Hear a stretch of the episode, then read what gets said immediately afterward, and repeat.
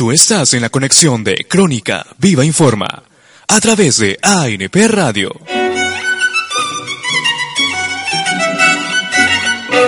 ANP Radio presenta Cuestión de Contexto, un espacio para conversar sobre el uso de nuestro idioma.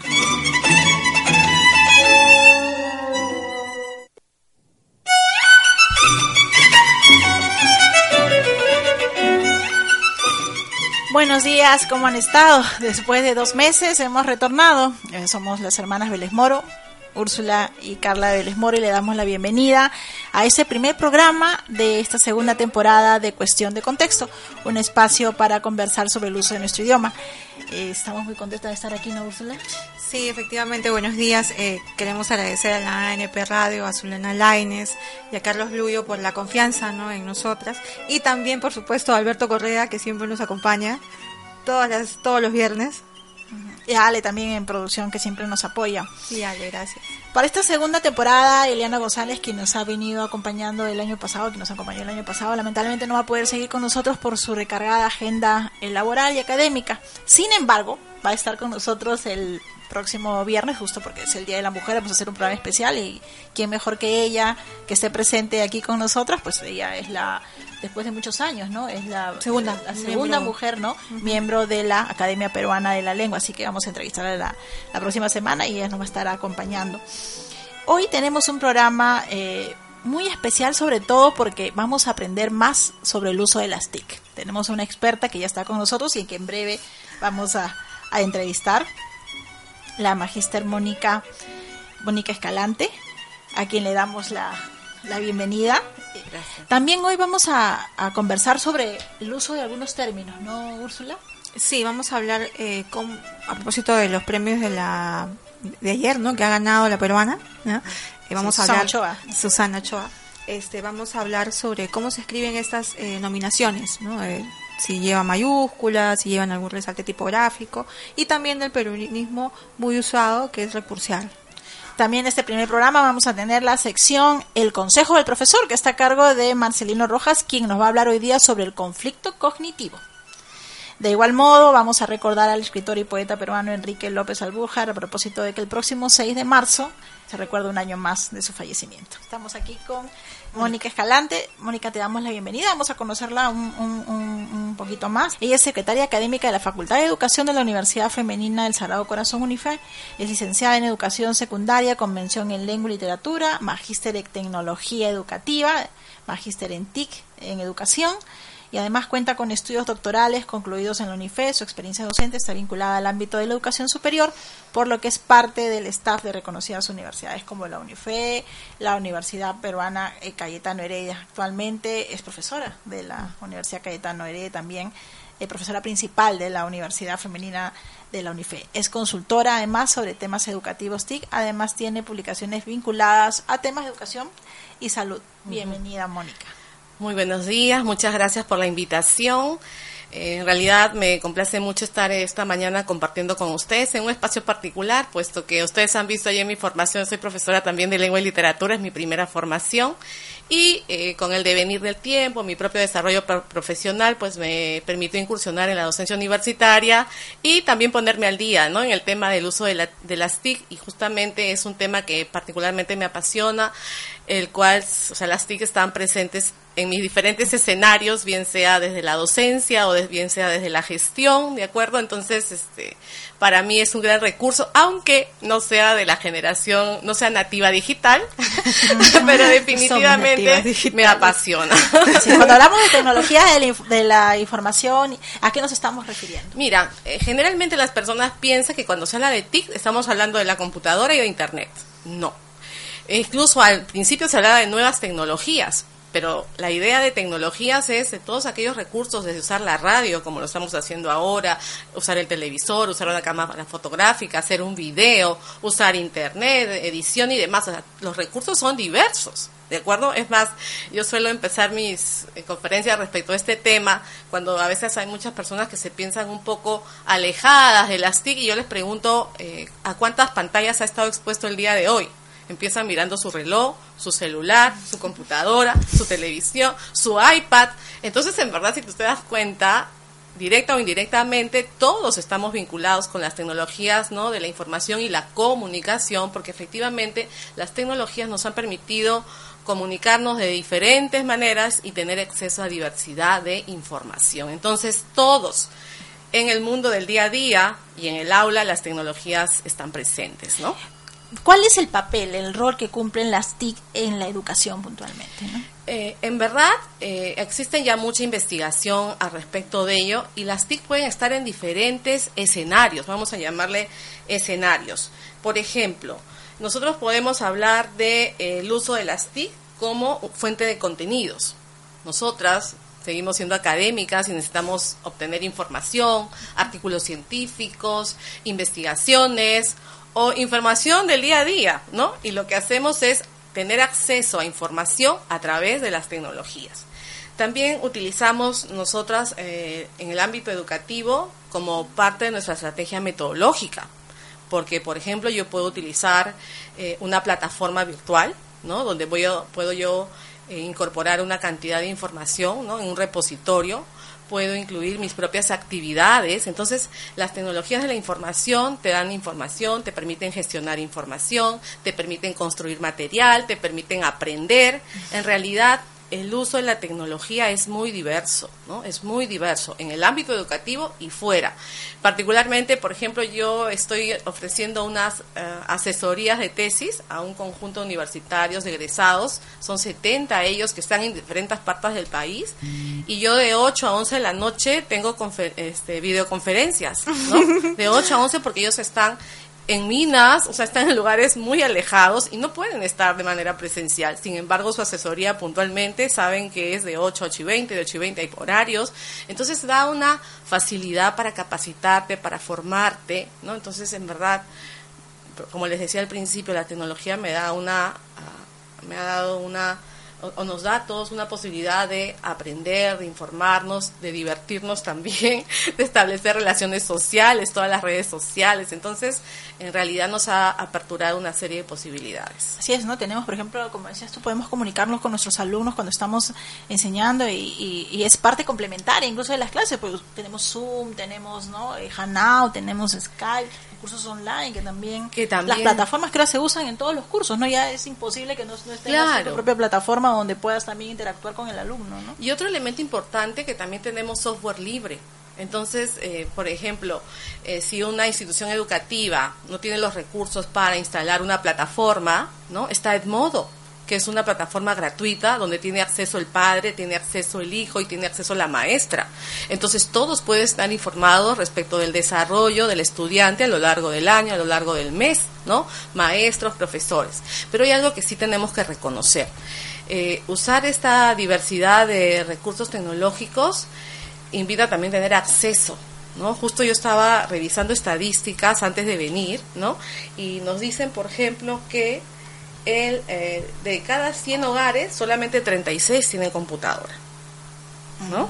Entonces hay un tema ahí que tenemos que solucionar, que es la equidad. Yo te estoy hablando de todas las ventajas, puedo formarme, puedo este, dar clases, puedo buscar información, puedo establecer relaciones en, en general, ¿no?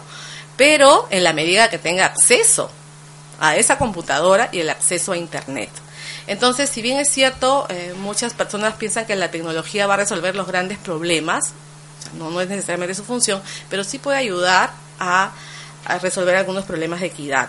Pero la idea es que el, el Estado está haciendo esfuerzos para que cada vez la línea llegue a más lugares, para que haya energía eléctrica, para que todos tengan acceso a esta información. Y estén capacitados, porque muchas veces pueden tener las computadoras y las tienen ahí, no le hacen mantenimiento y no duran los colegios y, además tampoco no hay digamos una este, capacitación en herramientas no claro es que la idea de insertar las tecnologías en el ámbito educativo tiene cuatro niveles ¿no? Entonces, cuando nosotros vamos a implementar TICs, tenemos que ubicarnos desde cuál es nuestro punto de partida. Sangra es un investigador español que él dice, en primer lugar debe haber equipamiento, que todos hemos, todos hemos sido testigos de que ha habido equipamiento, de computadoras.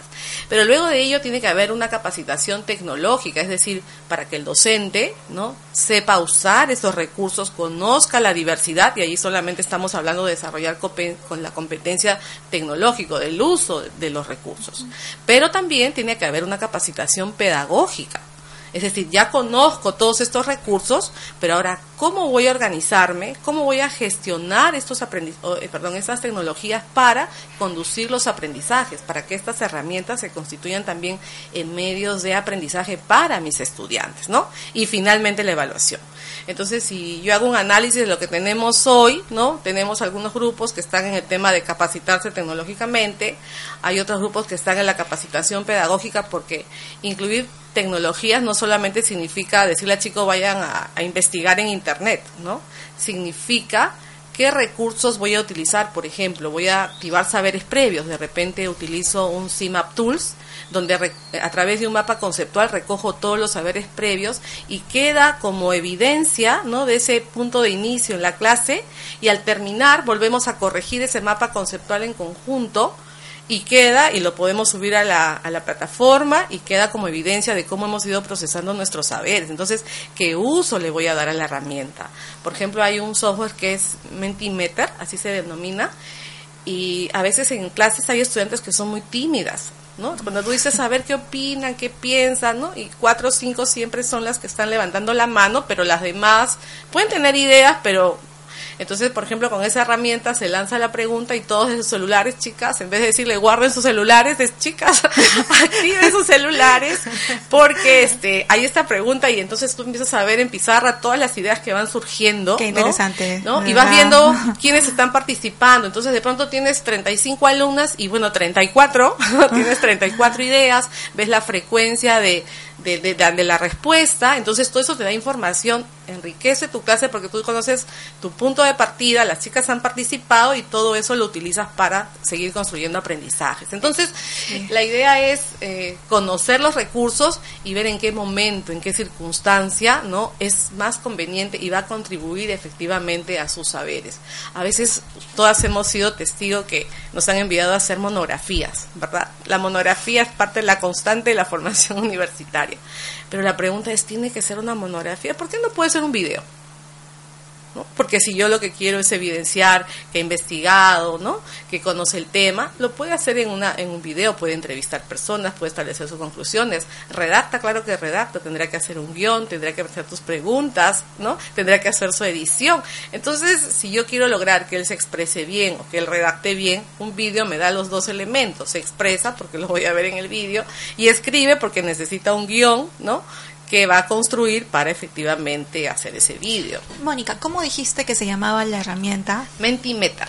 Mentimeter, ¿no? En todo caso les voy a dejar una lista de herramientas que incluso gracias, por compartirla. claro, que incluso eh, con direcciones de YouTube para que tienen ahí tutoriales. Entonces, en verdad es cuestión de mm, tomarle un poco de cariño y empezar a investigar ¿no? Eh, los usos que tú le puedes dar. ¿no? Entonces yo a veces me ha tocado trabajar en instituciones donde no hay plataforma y los chicos están acostumbrados a leer en pantalla, ¿no? A tener acceso. Entonces yo uso el modo, habilito allí todos mis PPT, sus actividades, me comunico con ellos en tiempo real porque estamos comunicados a través del, del celular, llegan los mensajes, ¿no? Ahora lo que sí tengo que decirles es que también implica un demanda del maestro un esfuerzo adicional. Porque antes las clases terminaban de 8 a 10, ¿no? Pero hoy no te llegan preguntas, consultas, ¿no? Em, te envían el trabajo para que des una revisada. Entonces eso sí nos suma un poco el trabajo, en eso no voy a hacer, este, tengo que decir la verdad, nos suma un poquito más de trabajo, pero trabajo que conforme nosotros nos organicemos podemos trabajarlo en conjunto, porque si estamos aprendiendo, los mismos estudiantes también pueden ser parte de ese proceso de corrección, aparte que es más gratificante también. También, y, sabes qué, se construye una comunidad, porque a veces tomamos un trabajo y soy muy respetuosa de ellos y les pregunto, ¿puedo presentar tu trabajo ante tus compañeros? Porque todos estamos aprendiendo, entonces tu trabajo nos va a dar una oportunidad para aprender. Entonces allí todos participan, comentan y ya he tenido respuestas como que gracias, ¿no? Me has ayudado, me has dado la respuesta, has resuelto el camino. Entonces, se empieza se trabaja también lo que se trabaja lo que es trabajo colaborativo, ¿no? Eh, Mónica, tú mencionabas que eh, había eh, algunas plataformas, ¿no? que se pueden emplear, porque muchos profesores sobre todo consideran que si no hay una institución, una universidad, un colegio, un instituto que respalde, ¿no? estas estas este, tecnologías eh, ¿existe algún lugar, o sea, eh, dónde pueden buscar o cuáles son las que, las que pueden acceder que no sé, que digamos que sean gratuitas? Y, no, y sobre todo accesibles, porque en verdad eh, todos usamos, queremos algo muy amigable. Para mí Edmodo, yo lo he usado en Edmodo, o sea, se ha usado Edmodo en escuelas, yo lo estoy utilizando en la universidad cuando no hay una plataforma. Entonces es muy amigable, es como un Facebook tiene la, la estructura física de un Facebook, es, en azul, tienes para poner tus imágenes, tu perfil, súper amigable. Y como te digo, lo interesante de esta herramienta es que el profesor, ¿no?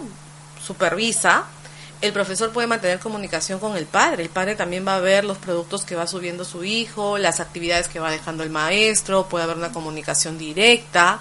¿Sí? Entonces, Edmodo para mí, o sea, a nivel gratuito y armada, o sea, no necesito yo un diseñador, porque por ejemplo existen otras plataformas eh, que, que, que, pueden ser gratuitas, pero necesito de un diagramador. ¿no? Moodle es gratuito, pero tienes que tener un diagramador que lo estructure conforme las necesidades o cómo concibe la institución. eso no. En cambio, Edmodo está es muy facilito de, manejar, subir tus archivos, que los chicos se manden sus mensajes, tú mandarles mensajes a ellos, poner los trabajos.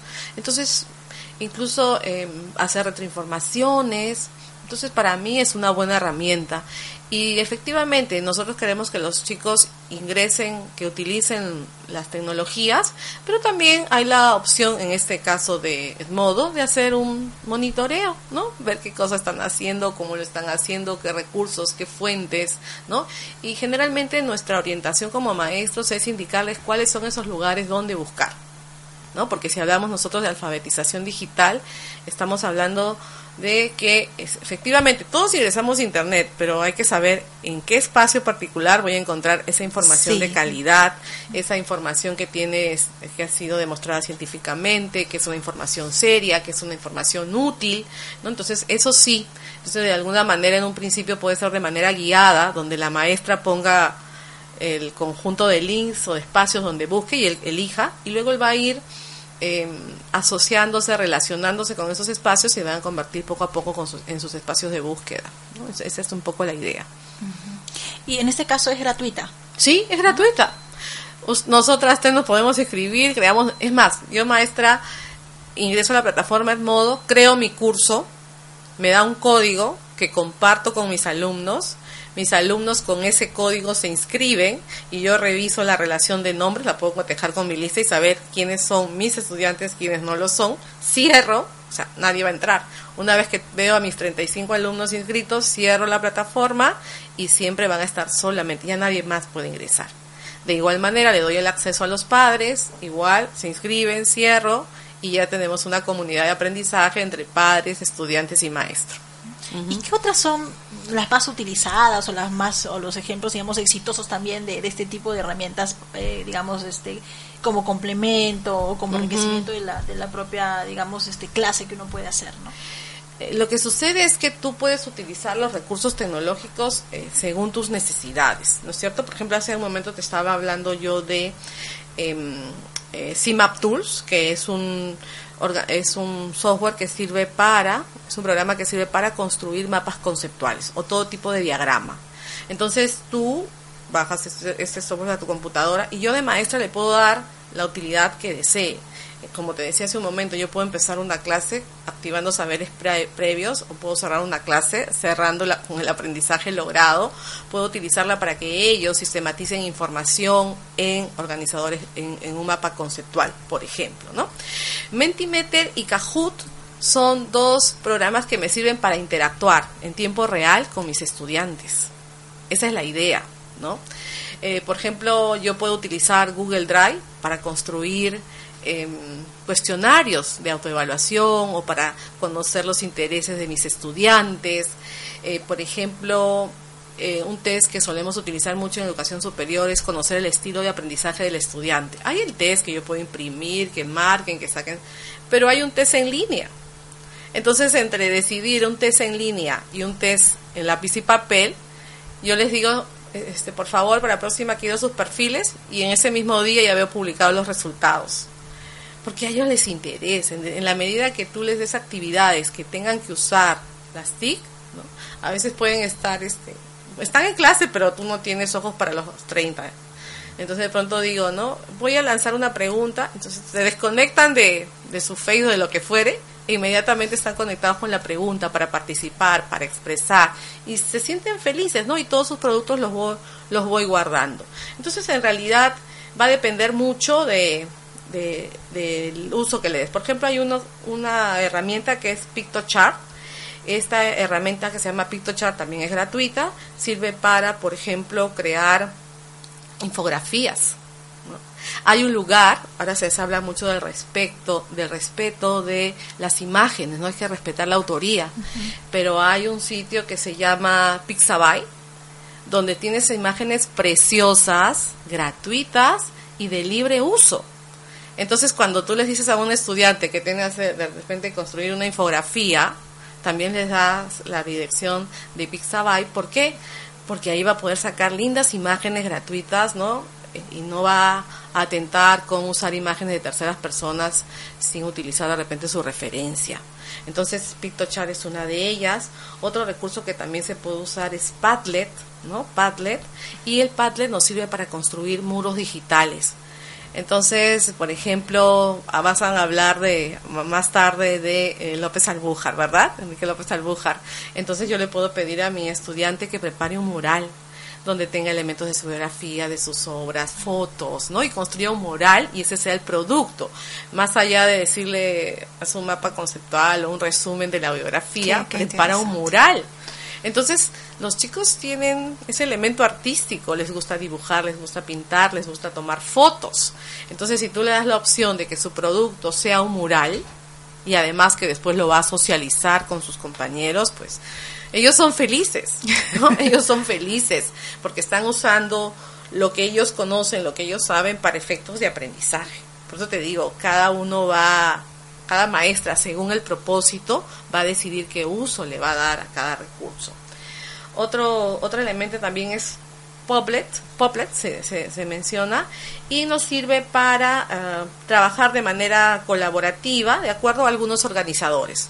Utiliza letras grandes, son gráficos bastante sencillos, pero para que un niño de primaria no va perfecto.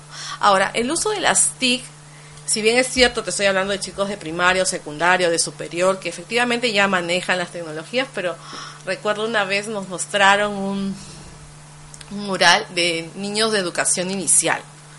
Inicial. ¿Y en qué había consistido la actividad? Que a cada niño se le había asignado un insecto, o sea, se le había dicho que tenía que investigar sobre un insecto. Entonces le tocaba una pulguita, una abeja, ¿no? Cada, cada niño, de los 15 niños, pero ¿qué tenía que presentar en su mural? La foto del, del insecto, cuántas patitas tenía, qué comía, ¿no? ¿Qué comía? Y otra, otra información más, cuatro datos. Entonces, él, con ayuda de sus papás, construía su mural, elegía su figura, investigaban qué comía y venían a clase y cada niño presentaba su mural, ¿no? Del insecto que le había tocado.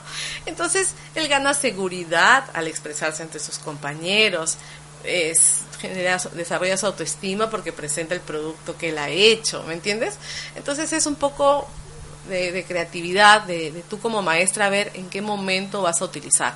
Por ejemplo, eh, yo trabajo con las chicas de primeros ciclos en lo que es un curso que se llama Métodos de Estudio y me corresponde vincularlas a ella con todo lo que son fuentes de información, bases de datos, cómo buscar en Internet, qué eh, es el cielo, las bases. Entonces, tenemos una jornada de laboratorio donde todas empezamos, según nuestro tema de interés, a indagar en esas fuentes. Entonces las vamos acercando, las vamos vinculando a lo que va a ser en el futuro sus fuentes de información para investigaciones diversas. Entonces, como te digo, uno se adapta a las circunstancias. Mónica, ¿y eh, qué, eh, qué herramientas eh, podrían facilitar el aprendizaje eh, ¿no? que uno busca cuando es profesor de lengua o comunicación? ¿Qué herramientas puede buscar?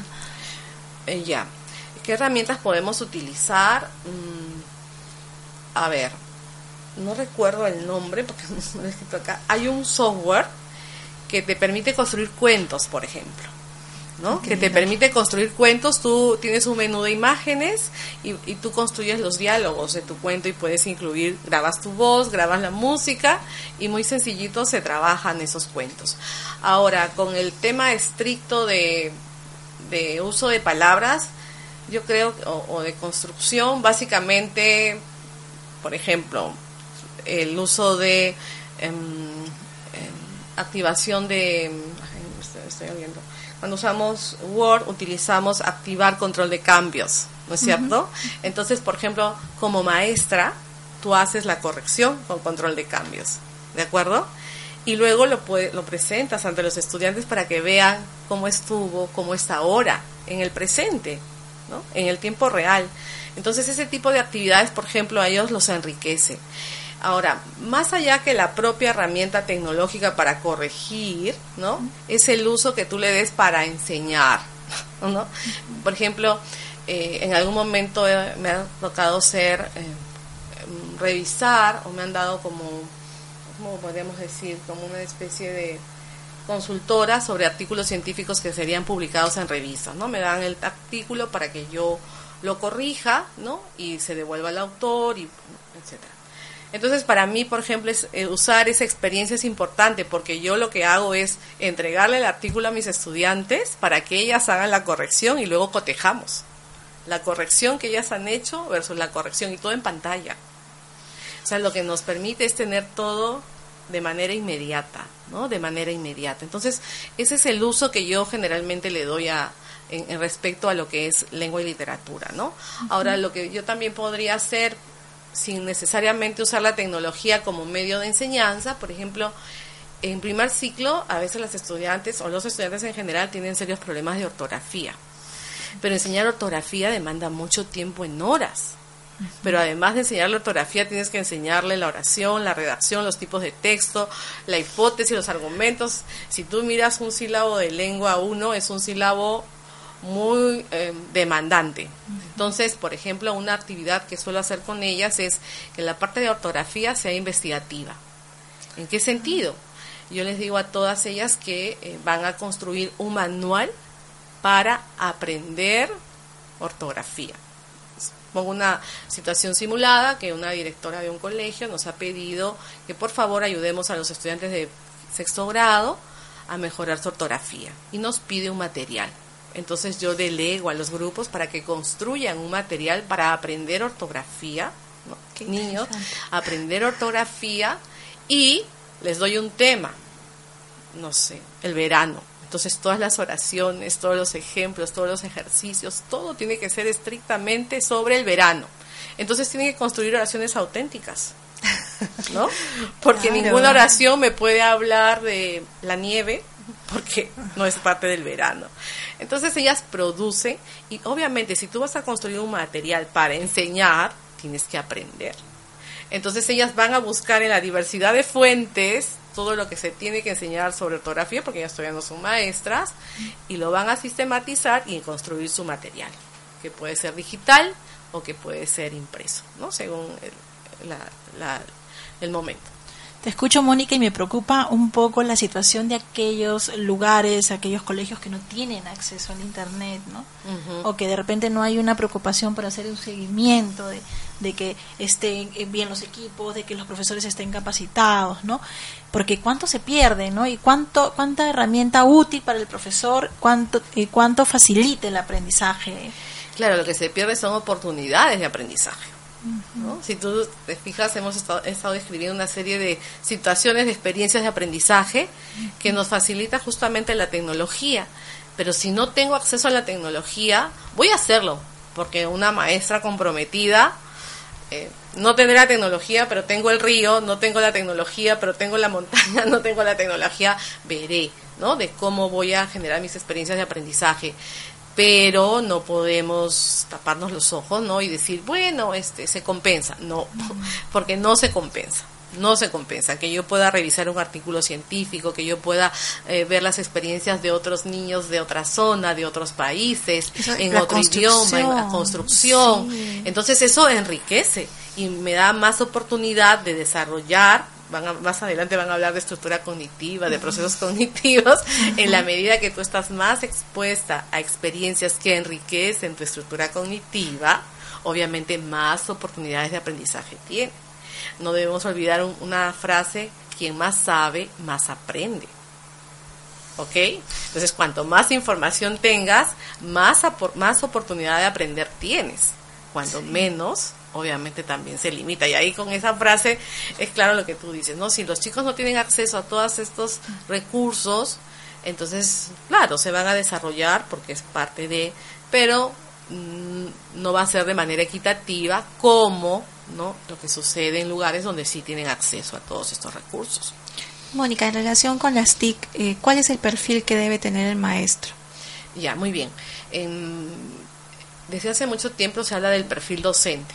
¿No? El perfil docente implica tener determinados rasgos o características que nos hacen ser eficientes en nuestra labor. Y en este perfil ya desde los años de finales del siglo pasado ya se incluye como una de las competencias de todo docente el uso de las TIC. Pero allí me vas a dar pauta para hablar de otro tema. Hemos hablado cómo podemos utilizar ¿no?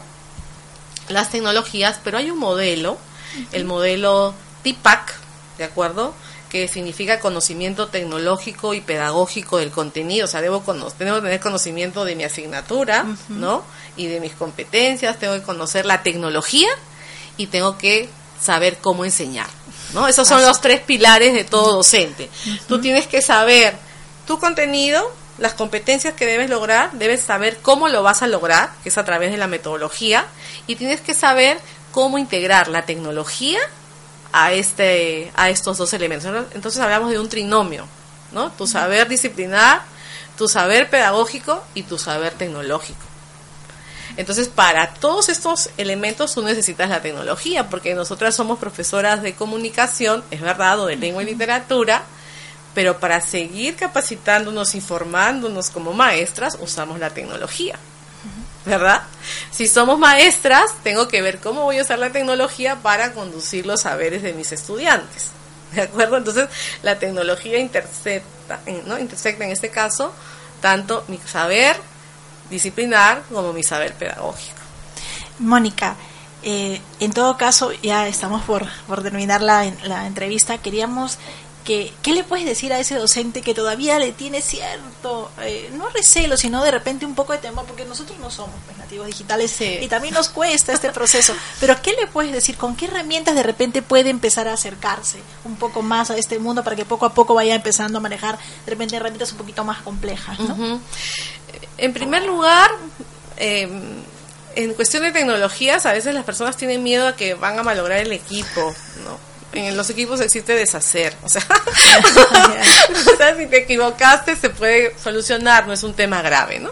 Entonces, pedir, eh, perder el miedo, porque en verdad no va a pasar nada. Y segundo, es decir, em, empezar a explorar. Yo no digo que no se preparen de frente a una clase, no explorar. Por ejemplo, una buena estrategia es empezar a ver tutoriales cómo se usa Kahoot, cómo se usa Mentimeter, cómo se utiliza este CIMAP Tools, cómo se utiliza modo de repente. modo no te pide grandes usos tecnológicos porque lo puedes usar como un repositorio y tú tus documentos los vas subiendo, vas poniendo links para que los chicos visiten espacios, ¿de acuerdo? Entonces, la idea creo yo es, uno, desprenderse del miedo y dos, empezar a explorar. Tengo temor, ya, me han dicho hoy día que modo. ¿A dónde voy ahora? a un tutorial, ¿no? Un tutorial donde me diga cómo me puedo inscribir, solamente necesito una dirección electrónica, ¿sí? Eh, incluso empezar él a navegar como primero como maestro y luego como estudiante. Me acuerdo que hay muchos de estos recursos que no necesariamente te enseñaron en la universidad o existe un curso los días martes de 2 a 6 Edmodo, ¿no? Tú vas investigando tú vas investigando. Entonces empiezas a jugar con tus roles de primero profesora, después estudiante, y cuando incluso a veces yo he citado a tres o cuatro estudiantes, vamos a ensayar, ¿no? Y empezamos a, a jugar con los roles y ya cuando estamos seguras, pues vamos y lo utilizamos y lo generalizamos. Yo creo que uno es perderle el miedo y dos es empezar a explorar.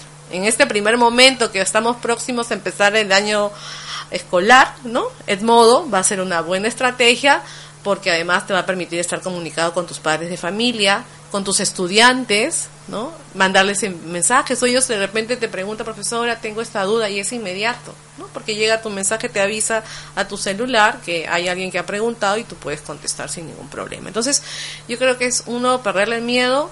Todos son maestros comprometidos y conocen su disciplina. Queremos darle ese plus que es incluir las tecnologías para generar mejores y mayores oportunidades para, ¿no? Mónica, te comprometemos para que nos pases las listas de esas herramientas para compartirlos con los oyentes de cuestión de contexto, porque estoy segura que no solamente a los que somos docentes nos va a ser de mucha utilidad, sino también a todo profesional. Que, porque al final las TICs pues es ya transversal, prácticamente todo el mundo tiene que utilizarlas.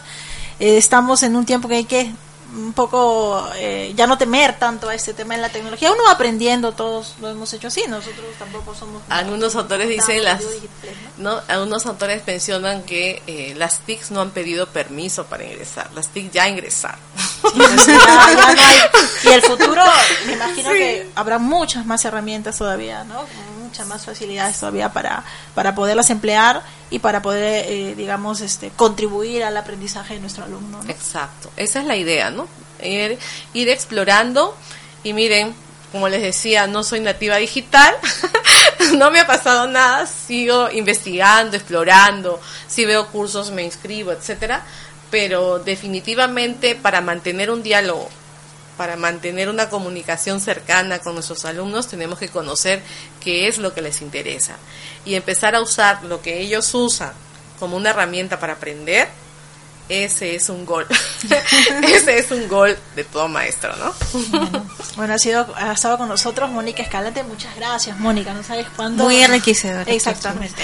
Muchísimas gracias. A, empezar a explorar todas esas herramientas. ya conocemos nosotros algunas, pero algunas que, nos has comentado hoy creo que son de gran utilidad. Entonces, agradeciendo a, a Mónica, esperamos volver a invitarla. De hecho, que sí, porque estamos seguros que, que justo nuestros oyentes han estado allí muy atentos a, a las herramientas que ella ha comentado. Vamos a tener una segunda oportunidad de todas maneras para que ella esté con nosotros y podamos conversar más ampliamente. Y bueno, nos vamos a... Sí, sí lo que quería es agradecerles por esta oportunidad, porque somos parte de...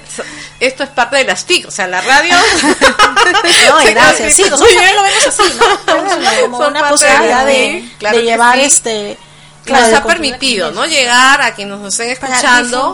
¿no? O sea, de eso se trata, de que todos aprendamos y, y qué mejor que con una especialista, ¿no? Como tú.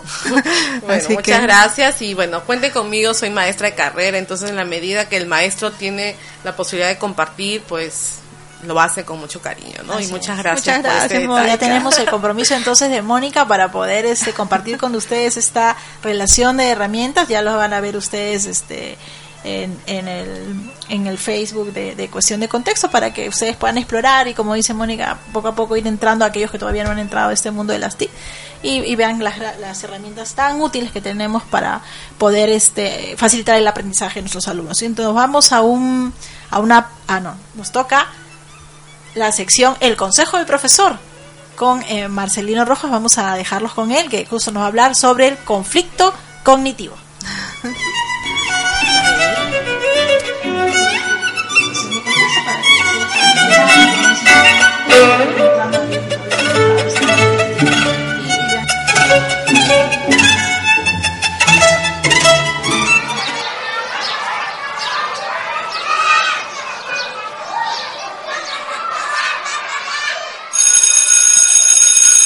En algunas ocasiones los docentes empiezan su clase contando alguna historia, mostrando videos, relatando alguna anécdota o exhibiendo una imagen fotográfica que se relaciona al tema que se va a tratar.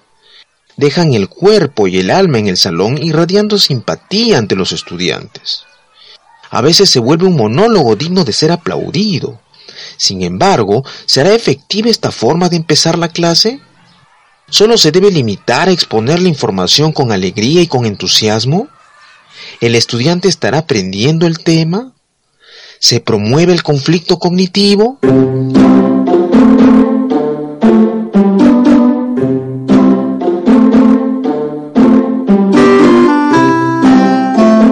Saludos amigos, bienvenidos a El Consejo del Profesor.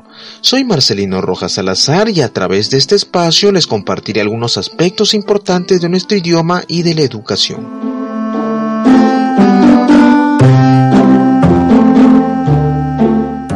En esta ocasión trataré sobre el conflicto cognitivo.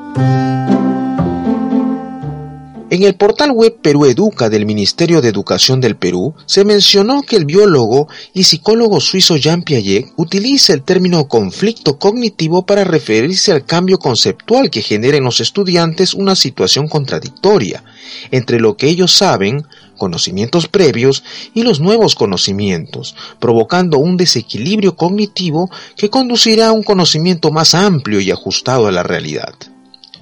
Por otro lado, el doctor Pacheco y la doctora Porras en su artículo Los momentos de la sesión a través de las rutas de aprendizaje, publicado en el año 2014, indicaron que el conflicto cognitivo debe generar polémica y debate entre los estudiantes. No solo recoge saberes previos, sino problematiza el pensamiento y el saber. El docente formula preguntas hipotéticas o polémicas que planteen una incertidumbre o duda en el estudiante. De igual manera, este conflicto cognitivo forma parte de las actividades de inicio de una sesión de aprendizaje, junto a la problematización, motivación, recuperación de saberes previos y el propósito y organización de una sesión.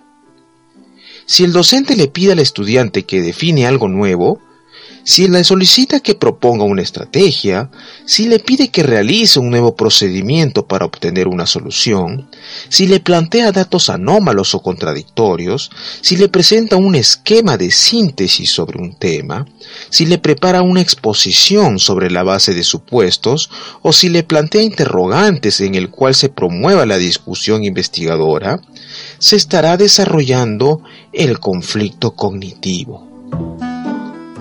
Finalmente, el docente debe cumplir la función de ser facilitador. Asimismo, debe ser un buen interlocutor de las respuestas en pro o en contra de las alternativas. Debe conducir adecuadamente el debate en los estudiantes. Debe planificar el inicio, el proceso y el final de una sesión de aprendizaje. No basta ser dinámico ni empático con una gran sonrisa frente a los estudiantes. Por lo tanto, el conflicto cognitivo será uno de los puntos de inicio fundamental hacia el desarrollo del logro de aprendizaje.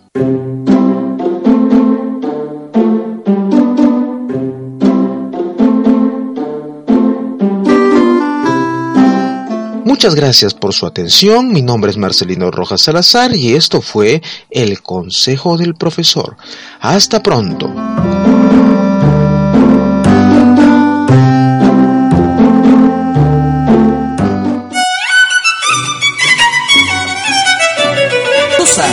Ochoa.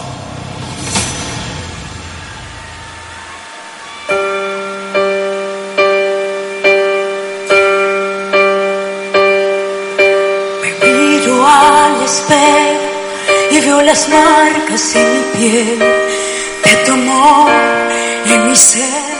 Bueno, esa voz que ustedes están escuchando es de Susan Ochoa. Ayer la cantante peruana se consagró como mejor intérprete en el Festival de Viña del Mar 2019. Estamos muy contentos por ella y por, por nuestro país. Con su eh, single Ya no más se convirtió en la mejor, eh, se ha convertido en la mejor canción del festival. Se llevó dos gaviotas. Y a propósito de este reconocimiento a nuestra compatriota, que pone obviamente en alto el nombre de nuestro país, cuestión de contexto, va a conversar hoy sobre las nominaciones de los premios musicales. Úrsula, ¿qué nos puedes contar al respecto?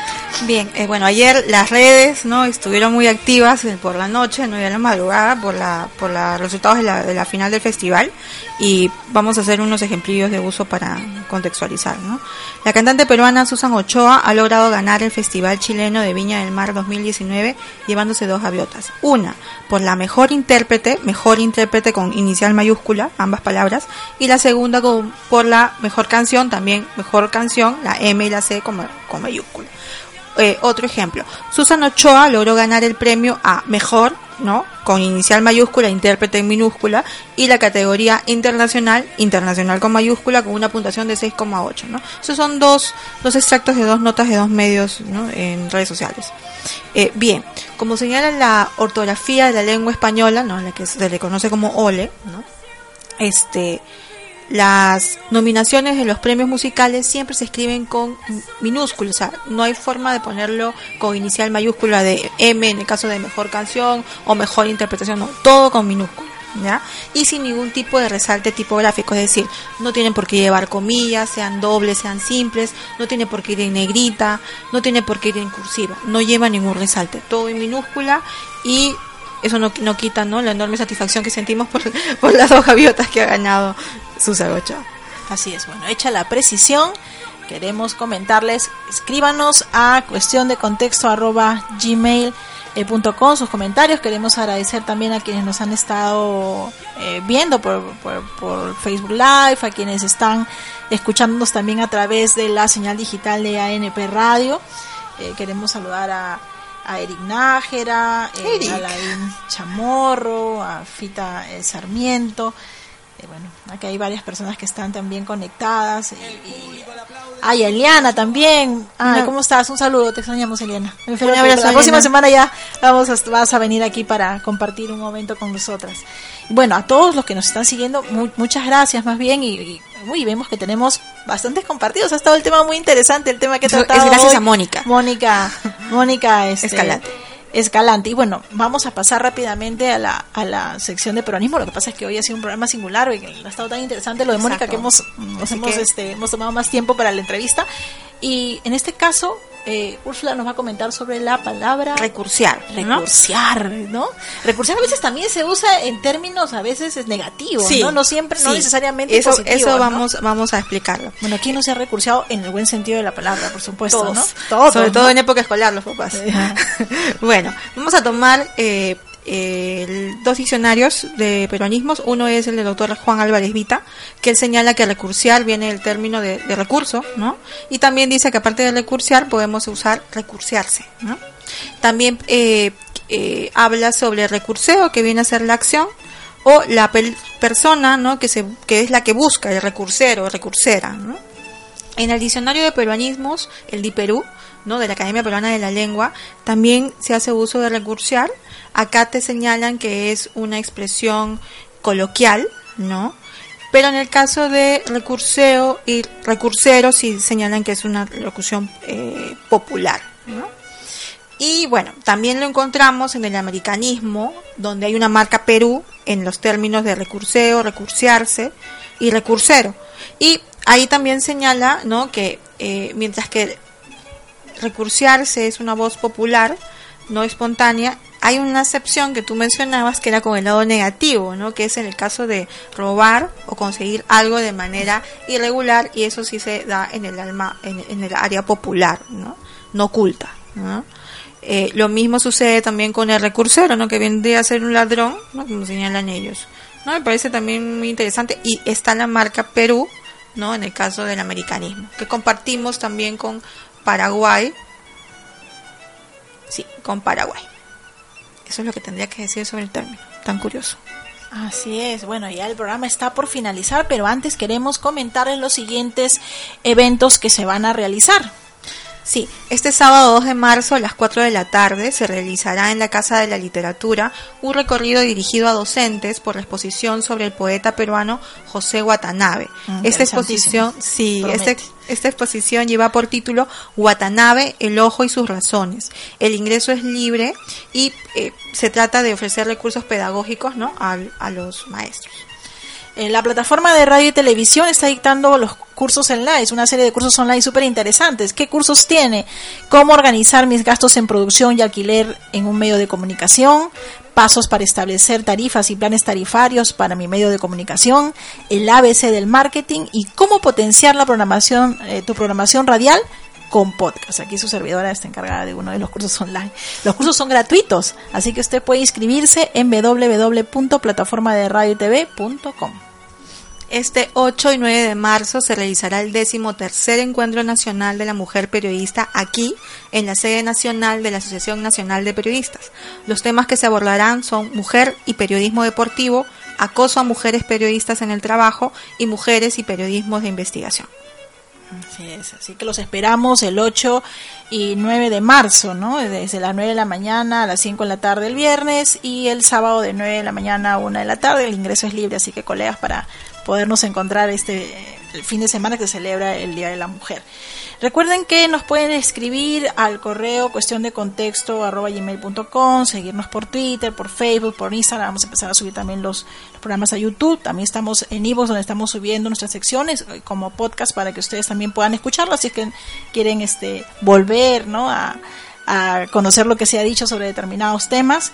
Eh, y queremos también comentarles que si ustedes tienen eventos relacionados obviamente al mundo de las letras y del periodismo, nos los hagan llegar a través del correo para poderlos compartir con nuestros oyentes a través eh, de la agenda. No me quiero ir sin saludar a algunas personas que han estado eh, compartiendo aquí con nosotros. Lo que pasa es que, a ver, acá Orellana, a Luz Ramos Ávila, muchas, muchas gracias por, por por, este, por seguirnos, eh, a Raúl y Clarita, bueno, a todos aquellos que, siempre están, Patricia Malca, bueno, este, eh, Naki, Naki Reina también, por, por, por, seguirnos y por estar escuchando la, la transmisión aquí en ANP Radio de, de nuestro programa, ¿no? Este 6 de marzo se recuerda eh, un año más de la muerte del escritor y poeta peruano Enrique López Albújar, ¿no? Siempre seguro lo recordamos por los textos en que siempre nos, nos, los leíamos en el colegio como Matalache, por ejemplo, ¿no? Y aquí en cuestión de contexto queremos eh, recordarlo en nuestra sección Arrebol, pero esta vez queremos recordarlo con un, un poema, ¿no? Que se llama, que lleva por título Sufre y que está leído en la voz, está declamado en la voz de eh, Hasum eh, Chávez. Nos vemos la próxima semana, que tengan un lindo fin de semana, nos despedimos y lo dejamos con este eh, poema. Bueno, ha sido una emisión un poco un poco este rápida pero súper interesante. Prometemos traer a Mónica y compartir con ustedes no sí. la, la, lista la relación que son de gratuitas no son gratuitas que nos va a pasar las apps que nos va a pasar este Mónica. Así es. Así que nos vemos. Nos vemos. Estamos viendo que tengan un lindo fin de semana y los dejamos con el poema Sufre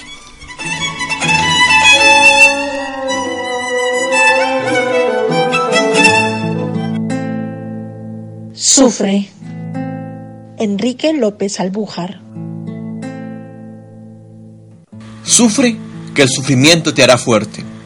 Así te dije en una carta un día, y así te repetí cuando partía. Triste, pero orgulloso de quererte. Y hoy, que sufre el suplicio de no verte, sufre, me digo, y sufro, vida mía. Pero feliz, porque mi fe confía en que de unir tu suerte con mi suerte.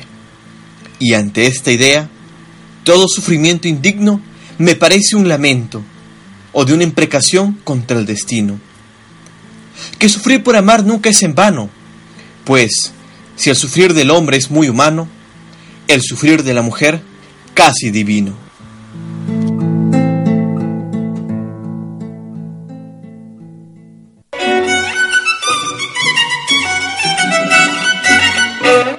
ANP Radio presentó Cuestión de Contexto, un espacio para conversar sobre el uso de nuestro idioma. Tratamiento profesional a la noticia en ANP Radio, la voz vibrante del Perú.